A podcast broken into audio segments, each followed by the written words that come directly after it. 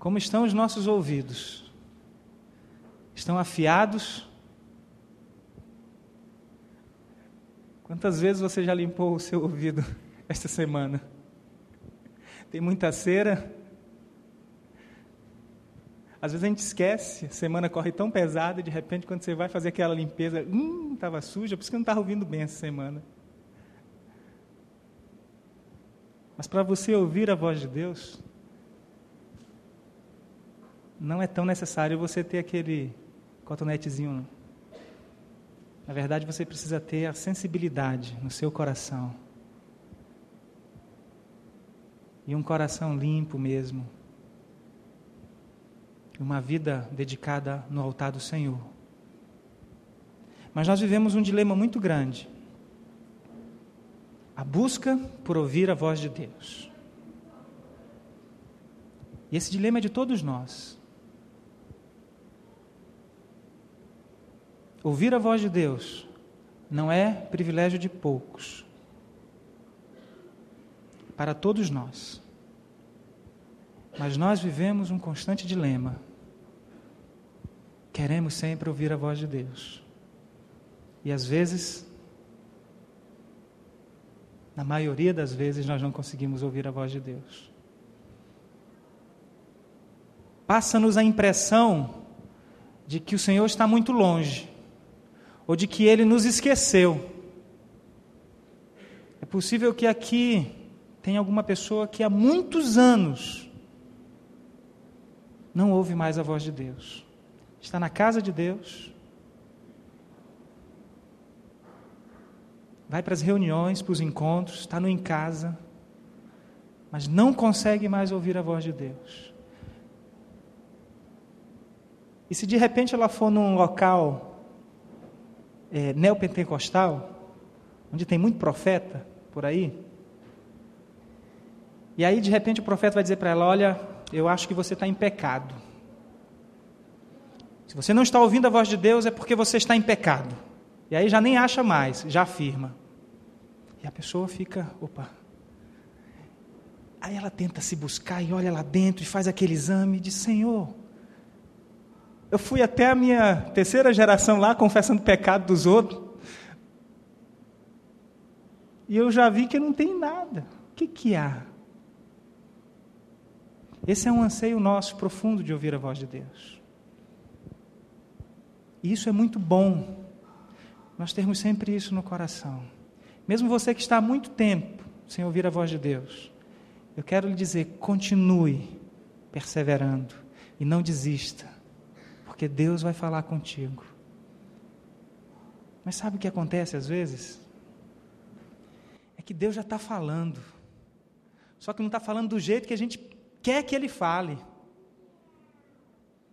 Então a gente traçou um ideal de Deus, e aí Deus deixa de ser o Deus da Bíblia, aquele Deus criador, o Deus que nos conhece, para ser o Deus que eu imaginei e eu idealizei. E o Deus que só age daquela forma. Então, se ele não agir daquela forma, ele não está falando comigo.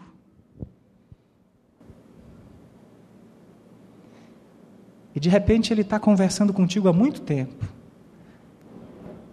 mas os teus ouvidos espirituais não estão atentos à voz do Senhor. Abra sua Bíblia no livro de 1 Samuel, no capítulo 3. E nós vamos caminhar neste capítulo aqui até o versículo 14 e um pouquinho mais na palavra de Deus sobre esse tema ouvindo a Deus.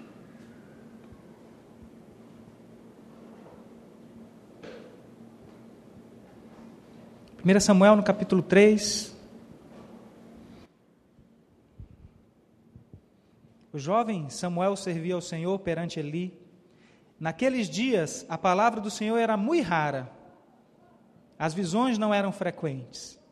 Certo dia, estando deitado no lugar costumado, no certo dia, deitado no lugar acostumado o sacerdote ali, cujos olhos já começavam a escurecer-se a ponto de não poder ver, e tendo se deitado também Samuel no templo do Senhor, em que estava a arca, antes que a lâmpada de Deus se apagasse, o Senhor chamou o menino: Samuel, Samuel. Este respondeu: Eis-me aqui. E correu a Eli e disse: Eis-me aqui, pois tu me chamaste. Mas ele disse: Não te chamei, torna a deitar-te. Ele se foi e se deitou, e tornou o Senhor a chamar: Samuel. Este se levantou e foi a Eli e disse: Eis-me aqui, pois tu me chamastes. Mas ele disse: Não te chamei, meu filho, torna a deitar-te. Porém, Samuel ainda não conhecia o Senhor e ainda não lhe tinha sido manifestada a palavra do Senhor. O Senhor, pois, tornou a chamar Samuel terceira vez, e ele se levantou e foi a Eli e disse: Eis-me aqui, pois tu me chamaste. Então entendeu Eli que era o Senhor quem chamava o jovem. Por isso Eli disse a Samuel: Vai deitar-te. Se alguém te chamar, dirás: Fala, Senhor, porque o teu servo ouve. E foi Samuel para o seu lugar e se deitou. Então veio o Senhor e ali esteve e chamou como das outras vezes: Samuel, Samuel. Este respondeu: Fala, porque o teu servo ouve. Disse o Senhor a Samuel: Eis que vou fazer uma coisa em Israel, a qual todo o ouvido que ouvir lhe tinirão ambos os ouvidos. Naquele dia sustarei contra ele tudo quanto tenho falado com respeito à sua casa. Começarei e o cumprirei, porque já lhe disse que julgarei a sua casa para sempre, pela iniquidade que ele bem conhecia, porque seus filhos se fizeram execráveis, e ele não os repreendeu. Portanto, jurei à casa de Eli que nunca lhe será espiada a iniquidade, nem com sacrifício, nem com oferta de manjares. Apenas estar na casa de Deus não significa necessariamente que estamos ouvindo a voz de Deus. Essa é uma constatação que a gente faz aqui da leitura deste texto. Apenas estar na casa de Deus não significa que estamos ouvindo a voz de Deus. Versículo 3 diz assim: E tendo se deitado também Samuel no templo do Senhor, em que estava a arca, antes que a lâmpada de Deus se apagasse, o Senhor chamou o menino: Samuel, Samuel. Samuel estava no templo do Senhor. E algo aqui que nos impressiona é que ele estava junto da arca. Algo muito próximo, muito íntimo. Mas Samuel ainda não conhecia o Senhor. Quantos estão aqui nesta noite, ou neste dia? Já estou pensando na noite, viu? Quantos estão aqui nesta manhã? Estão na casa do Senhor e não conhecem a Deus, não conhecem o Senhor. Teve um tempo na minha vida que eu fui à casa do Senhor, e eu andava nela, e eu ia com os meus amigos e frequentava, mas eu não conhecia o Senhor, eu não conhecia Deus. Tanto é que no dia em que Ele fez o chamado para a minha vida, para que eu entregasse minha vida, eu disse: Olha, ainda está muito cedo para mim. Quando eu for mais velho, que eu aproveitar bem a vida, aí eu volto. Se eu conhecesse a Deus, o Deus verdadeiro, eu não teria dito isso. Eu teria corrido para os seus braços.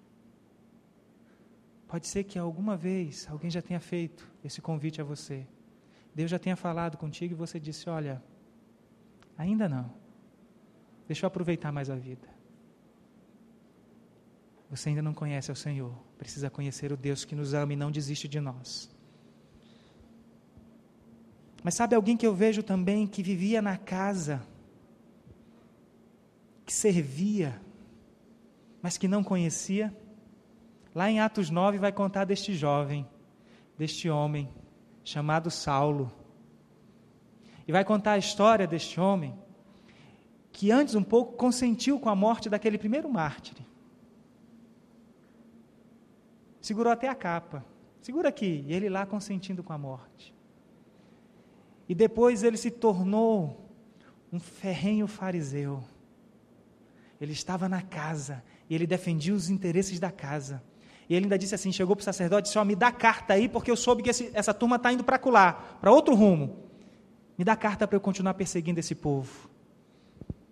E então ele pega a carta, e a Bíblia diz lá em Atos 9 que ele transpirava. Imagina alguém assim que respira, que transpira, que anseia por morte e prisão de alguns cristãos. E ele saiu com os guardas nessa caminhada. Crente, crente de que estava servindo a Deus. E ele servia. Mas ele estava crente de que aquilo que ele estava fazendo era realmente o que Deus queria para a vida dele. Ele estava crente que estava ouvindo a voz de Deus. Vai acabar com aquela seita herética daquele nazareno vai destruir aquele povo, porque eles estão disseminando coisas erradas. E ele então toma sua espada e vai. Vai cumprir o chamado. E o que é legal nessa história de Saulo é que no deserto, no caminho, ele cai do cavalo. E aí ele tem um encontro com Deus. Saulo, Saulo, por que me persegues? Por que tu me persegues, Saulo? E quem és tu? Eu não persigo você. Quem é você? Eu estou perseguindo um povo ali. Saulo, eu sou Jesus a quem tu persegues. Então Saulo cai na real, fica cego, tem um encontro com Deus. E a partir daquele momento a vida dele já não é mais a mesma. Ele entendeu que o estar na casa de Deus é muito mais do que apenas a presença física. Precisa ser vida, corpo, alma e espírito na presença de Deus. Ele entendeu que o chamado de Deus para a vida dele não era apenas para ser mais um, mas era para fazer a diferença na geração dele e gerações futuras. E ele compreendeu que ia importar muito que ele sofresse por causa do Evangelho. Apenas estar na casa de Deus não significa necessariamente que estamos ouvindo a voz de Deus. O segundo aspecto que eu vejo desse texto é um contraste entre não conhecer e não se importar. Não conhecer a Deus é uma coisa, e não se importar é outra coisa. E eu vejo aqui no 1 Samuel, no capítulo 3, verso 7, que diz assim: Porém, Samuel ainda não conhecia o Senhor, e ainda não lhe tinha sido manifestada a palavra do Senhor. Então havia sim na vida deste homem, apesar de todo o desejo deste jovem, de todo o desejo de servir a Deus, ele ainda não conhecia o Senhor. E naquele dia, Deus resolveu se revelar a Samuel como Deus, como Senhor mas Samuel ainda não tinha passado pelaquela experiência. Agora existe aqui, no capítulo 2, versículos 12 e 17, eu queria que você abrisse, porque nós temos que ler esse texto, para entendermos a diferença entre os que não conhecem e os que não se importam. Porque você sabia que há pessoas na casa do Senhor que não se importam com o Senhor? Há muitos filhos que vem ao templo apenas para. Porque meu pai está indo. Se eu pudesse, eu não ia mais. Eu nem me importo com nada que acontece ali. Quem é esse Deus para mim? Há muitos pais. Não, eu vou porque meu filho é que precisa. Eu não preciso mesmo, não. Meu filho é que precisa disso. Ou minha esposa é que precisa. Eu não preciso. Eu me basto. E aqui haviam dois homens. Capítulo 2, versículos 12 diz assim: Eram, porém, os filhos de Eli, filhos de Belial, e não se importavam com o Senhor, pois o costume daqueles sacerdotes com o povo era que, oferecendo algum sacrifício, vinha o moço do sacerdote, estando se cozendo a carne, com um garfo de três dentes na mão, e metiam na caldeira, ou na panela, ou no tacho, ou na marmita, e tudo quanto o garfo tirava, o sacerdote tomava para si. Assim se fazia a todo Israel que ia ali a Siló. Também antes de se queimar a gordura, vinha o moço do sacerdote e dizia ao homem que sacrificava: Dá essa carne para assar ao sacerdote, porque não aceitará de ti carne cozida, senão crua. Se o ofertante lhe respondia: Queime-se primeiro a gordura e depois tomarás quanto quiseres. Então ele lhe dizia: Não, porém hás de me dar agora. E se não tomá-la, se não tomá-la-ei à força.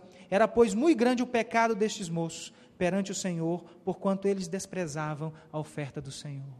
Eles eram sacerdotes, eles ministravam, mas eles não tinham temor nenhum no coração do Senhor. Eles desprezavam. Então, entre conhecer e não se importar, há uma diferença muito grande. Há alguns aqui que realmente não conhecem, precisam conhecer o Deus, estão desejosos de ouvir ao Senhor. Mas há outros que deliberadamente não querem ouvir, porque querem viver na prática do pecado, afrontando ao Senhor, seus corações estão endurecidos. Mas até para esses, no nosso caso aqui, porque para estes aqui, não houve misericórdia, porque o coração deles era obstinado. Mas se houver arrependimento no coração, ainda é possível o encontro com Deus e ouvir a sua voz. Ofini e Finéias, eles estavam na casa de Deus, mas não se importavam. Cometeram os pecados mais diversos. Eram insensíveis à voz do Senhor. E até o seu pai, que ouvia a voz de Deus, mas não atendeu à voz de Deus, porque não disciplinou seus filhos. Então, pai, quando Deus falar contigo para você disciplinar o seu filho, não feche os ouvidos. Cumpra. Mesmo que doa naquele momento, doa no seu coração, doa no bumbum do menino. Mas faça isso, para que você ganhe seus filhos, para que você tenha seus filhos e possa entregá-los nas mãos do Senhor, para que você não perca seus filhos. Eu acho que eu já falei isso aqui uma vez, eu quero repetir. E eu falei quarta-feira também. Deus tem um chamado para cada um de nós. E eu quero me dirigir aos homens aqui. E o chamado que Deus tem para nós, homens, que somos pais, e para os que ainda não são pais, é que eu e você somos sacerdotes no nosso lar. O nosso primeiro ministério está em casa. Não adianta você ganhar o mundo, ganhar pessoas, ser um evangelista fantástico, se na tua casa, eu na minha casa, não exercer o ministério pastoral, as nossas primeiras ovelhas, o nosso primeiro rebanho, está lá na nossa casa. E eu digo isso porque se você ganhar o mundo inteiro para Jesus, mas perder a sua família, você vai perder a sua alma, você vai perder a sua alegria de viver.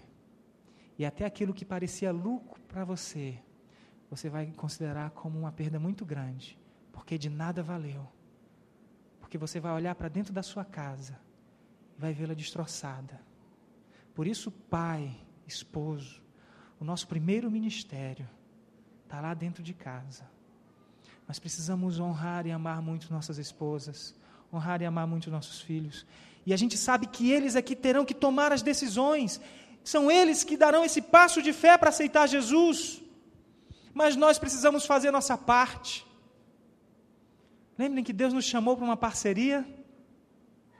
Deus nos chamou para uma parceria. Há algo de muito sério no nosso relacionamento com Deus e no nosso lar. Isso deve ser observado por nós. Não conhecer ao Senhor e não se importar com o Senhor, há uma diferença muito grande. E um terceiro ponto que eu queria abordar com vocês é a voz de Deus, voz do homem. E aí é que pega.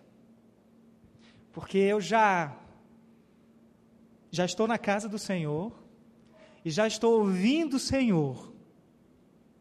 Eu não desprezo ao Senhor. E eu já conheço o Senhor.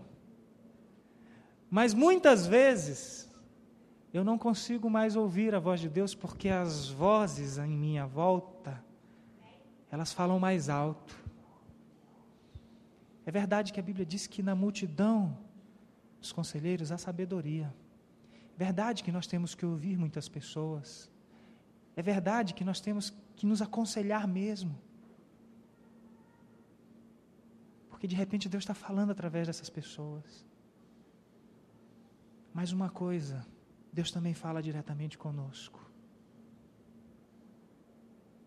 Mas há outras vozes também.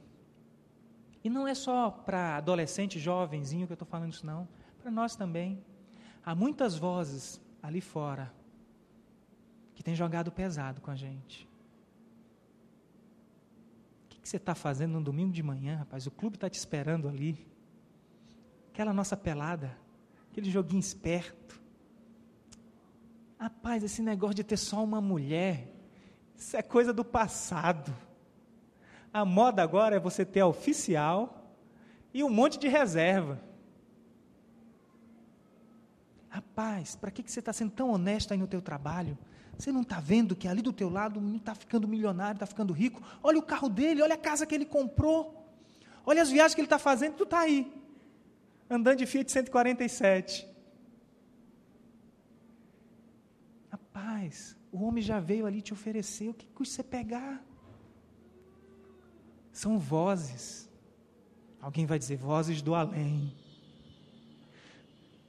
São enviados do maligno para tentar te desviar, para fazer você não ouvir a voz de Deus, não pagar o preço de ser honesto nos teus negócios, de ser fiel no teu lar. Vozes que tentam desviar o povo de Deus. Vozes que tentam destruir a obra do Senhor nos nossos corações. Às vezes essas vozes falam mais alto.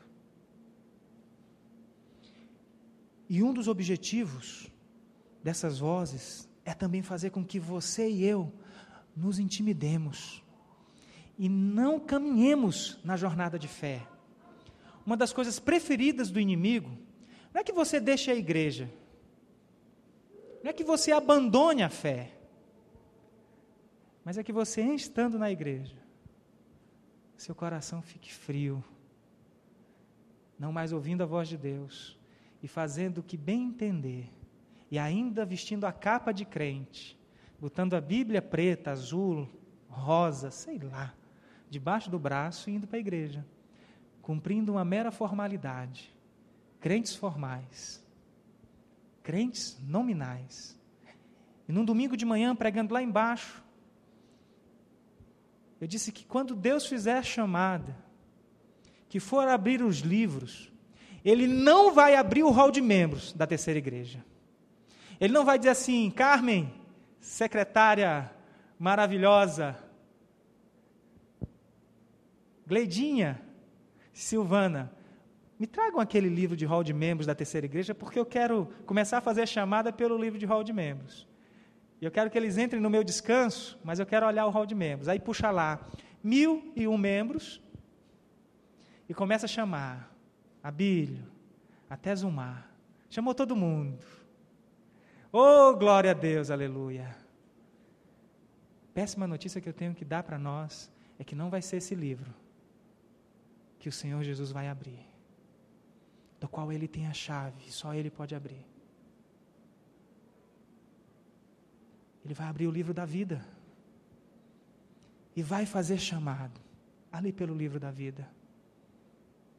Então, uma das coisas que o diabo quer trazer para nós é que você se sinta muito bem aqui, mas que você não tenha um compromisso de entrega de vida ao Senhor Jesus é que você, até o passar dos anos, você rejeite aquilo que Deus fez na sua vida, aquele dia, daquele encontro, do teu chamado, e você diga: não, isso já é do passado, hoje eu vivo outro nível.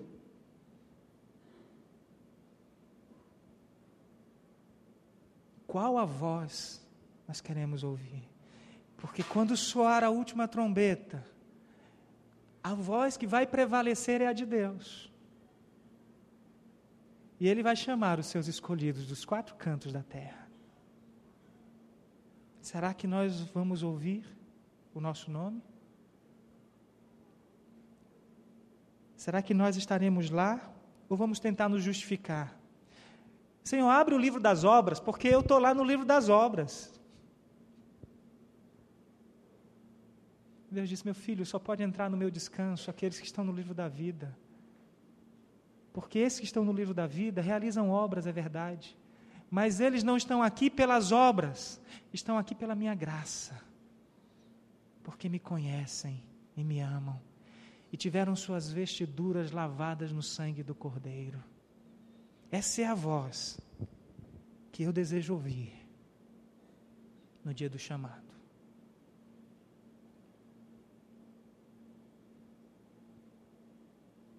Sobre essa coisa de ouvir a voz de Deus, ouvir a voz dos homens, eu queria contar uma ilustração para vocês. Uma pessoa tinha um chamado para missões, para cumprir. Deus já tinha confirmado muitas vezes. Não, você tem um chamado, você é chamado. Eu vou cumprir isso, eu vou te levar, eu vou fazer isso, vou fazer aquilo. E o coração ardia, e os olhos brilhavam. E então ela foi. Ela cumpriu.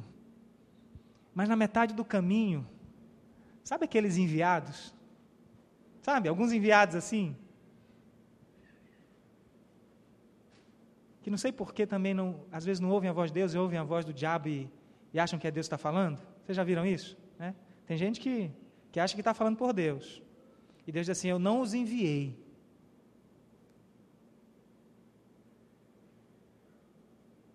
E disse não, você não está preparado para isso, você não deve fazer. Deus está me dizendo que você não tem que fazer isso, você não tem capacidade para fazer isso. E nessa hora, a voz do homem falou mais forte, o medo, o temor e os questionamentos: será mesmo, Senhor? É tu mesmo, Senhor, que está falando? Então eu vou. E eu vou, e eu vou. E eu não fui, eu voltei. E aí eu voltei para tirar lições de tudo isso. Porque quando Deus fala, Ele fala, mas Ele fala ao teu coração também. E há uma coisa aqui: se alguém chegar para você e disser alguma coisa, porque Deus me mandou dizer isso para você, pode ouvir, mas faz prova com Deus. Porque Deus não é homem para que minta. Se Ele falou, Ele vai confirmar no teu coração. Porque isso diz respeito a você, meu amado a tua vida. Eu não tenho dúvida do chamado aqui do pastor Oswaldo. Quando Deus falou ao coração dele, pode ter falado já de outras maneiras, com, mas falou diretamente ao coração dele, mas não foi só no dele. Porque se fosse só no dele não era suficiente. Falando da família. E eu me lembro lá do congresso, do chamado que Deus fez à família. Deus nos chamou, pastor Oswaldo. Deus chamou a família e falou com cada um. Sabe, Deus fala com cada um. Deus não tem alguns especiais. Deus fala contigo. Agora você está disposto a ouvir a voz de Deus e querer ouvir, porque sabe que ouvir a voz de Deus às vezes não é muito bom. Não que ele vai ser cruel contigo, tirar tudo que você tem, de jeito nenhum mas é porque a gente tem alguns desejos que a gente quer realizar, né? E Deus diz: Olha, eu tenho outros planos para você. E se você comer e beber disso, com certeza eu vou te fartar. E você vai experimentar do meu melhor. Mas você acha que o que você quer é melhor para você. Então você não ouve a voz de Deus. Você se fecha a voz de Deus. Diz assim: Espírito Santo de Deus não fala, não. Sabe, eu passei por uma experiência dessa. Sabe quando Deus falou lá com, com o filho de, de Adão, Caim, diz assim: Olha, o pecado já está à porta, mas se o teu desejo é sobre ele, cumpre porém o teu desejo é sobre você, e cumpre porém você dominá-lo. Mas sabe quando surge a tentação e você concebe e começa a gerar o pecado, e Deus está falando contigo, diz: Meu filho, não vai, meu filho, não faz isso. E você tem a cara de pau de virar para Deus e dizer assim: Espírito Santo, não fala não, fica calado, deixa que eu vou sozinho, não, não se mete nessa não. E você sabe que deliberadamente você está indo para o caminho de morte, porque ali é pecado. Mas o que nos impressiona com esse Deus vivo e maravilhoso é que, mesmo a gente deliberadamente pecando contra o Senhor, Ele não desiste de nós. Se tão somente nós ouvirmos a voz do Senhor, nos arrependermos e voltarmos para os pés de Jesus. Saul foi um homem que ouviu mais a voz de, dos homens do que a voz de Deus. Deus disse para Saul: vai lá e destrói aquela cambada toda, mata do rei, e eu não quero saber de oferta nenhuma, queima tudo. E Saul ouviu a voz de Deus, foi lá, mas deixou vivo o rei e trouxe do melhor e distribuiu para o povo. E a narrativa do texto aqui, de 1 Samuel 15, 24, nos diz que ele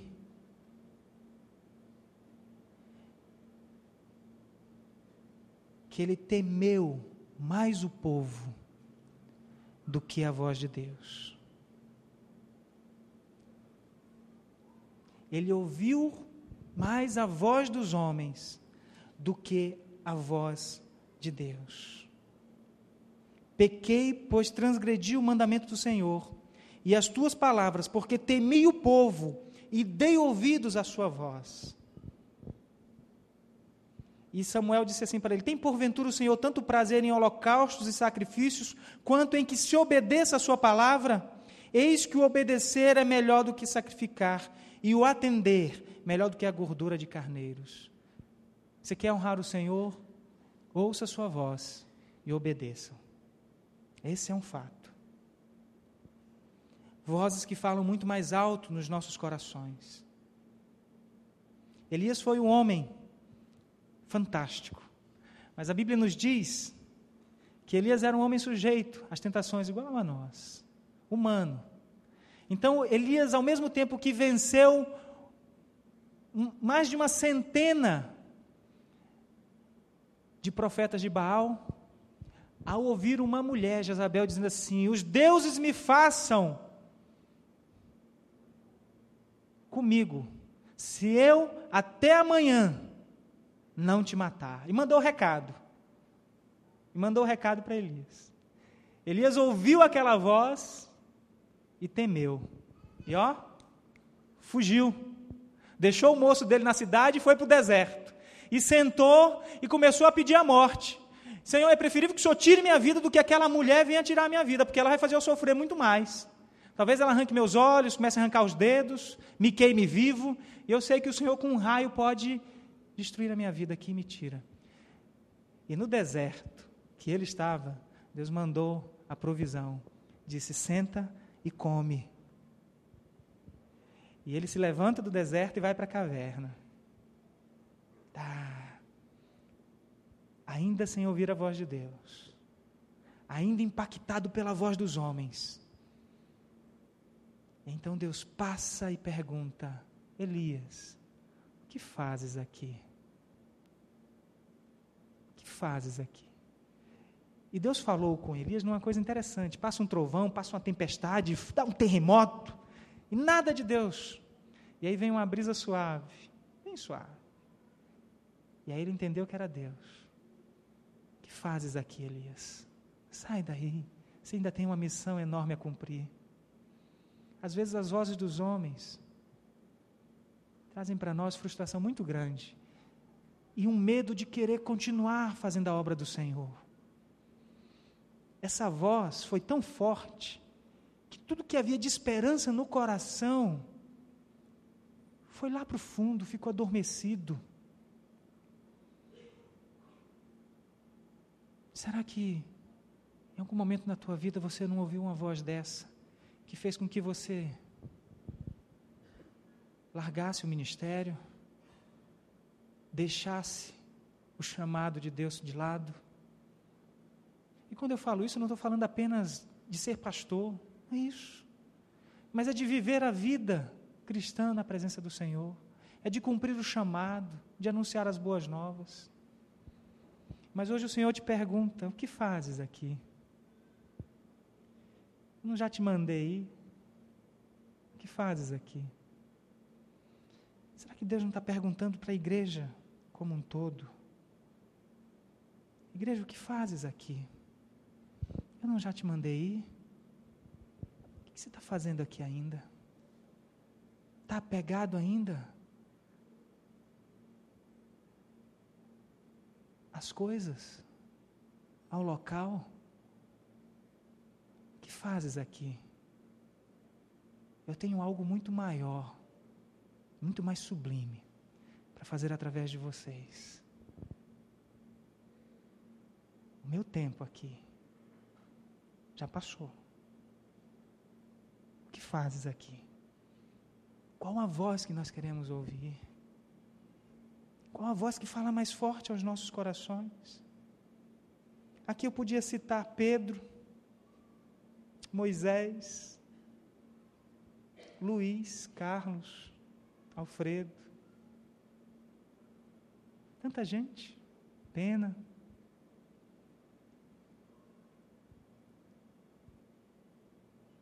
Nós vamos estar cantando aquela música. Se atentamente ouvir a tua voz e obedecer. Veja que não é só ouvir a voz de Deus, precisa obedecer. E eu queria conclamar a igreja nesta manhã a fazer uma avaliação da sua vida. Enquanto nós estamos cantando, você ora, você coloca seu coração e se você disse que há muito tempo você estava sem ouvir a voz de Deus, Senhor, eu quero ouvir tua voz. Fala comigo. E quando você for terminando a sua oração, você pode se colocar em pé e cantar com este povo. Mas comece agora orando.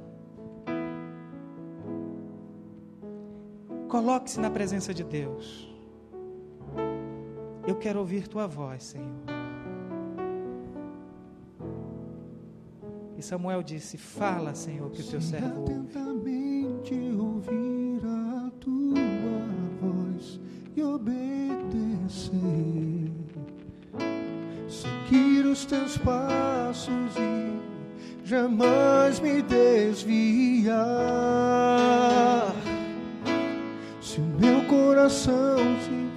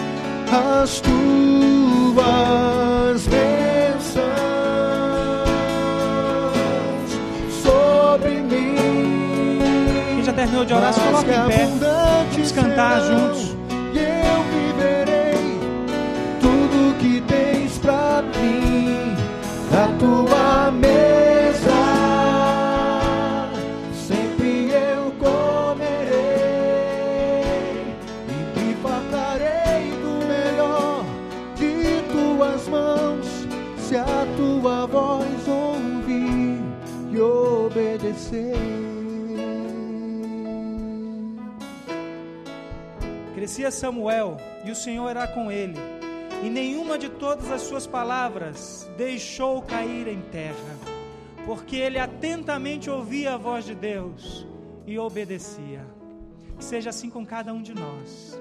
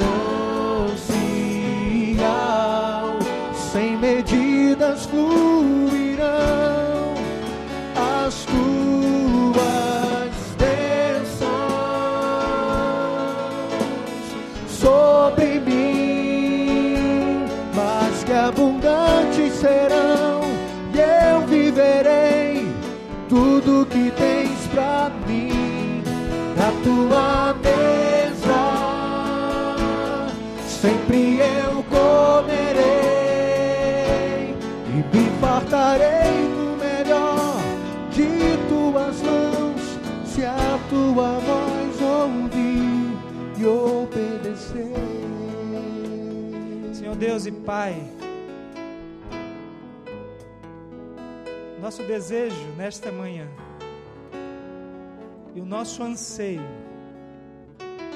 é sempre ouvirmos a Tua voz. Porque assim o Senhor nos ensina, ó Deus, os Teus caminhos.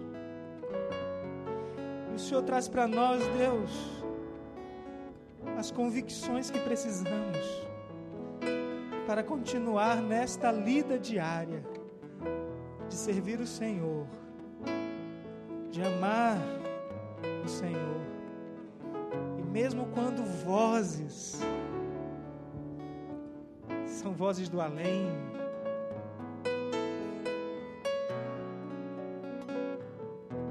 que queiram falar mais alto aos nossos corações, nós estejamos, Pai, sempre ouvindo a tua voz, o teu chamado, ouvindo o Senhor, meu Deus.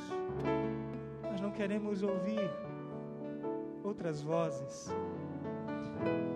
mas nós queremos ouvir, Deus, o Senhor falando conosco através dos teus filhos, através dos conselhos. A nossa alma, Pai, deseja ardentemente estar em comunhão contigo.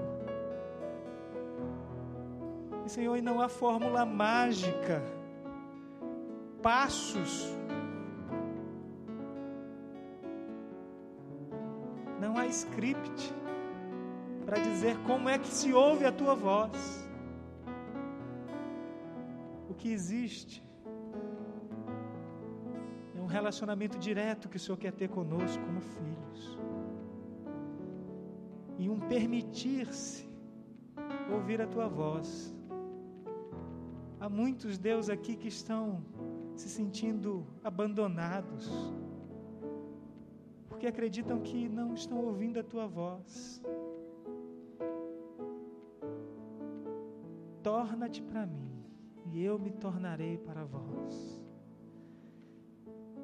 E o Senhor se inclina, ó Deus, para ouvir a oração dos teus filhos e falar aos corações.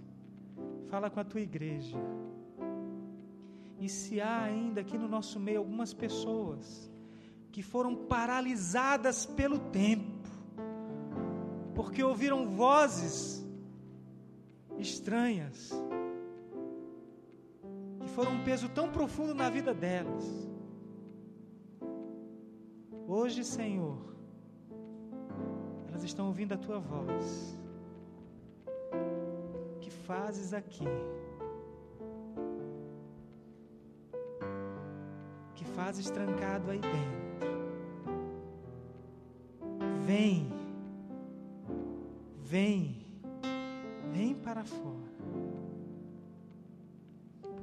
Cristo te esclarecerá e te iluminará. Muito obrigado, Senhor. Em nome de Jesus. Permaneçam em pé, nós teremos mais um cântico.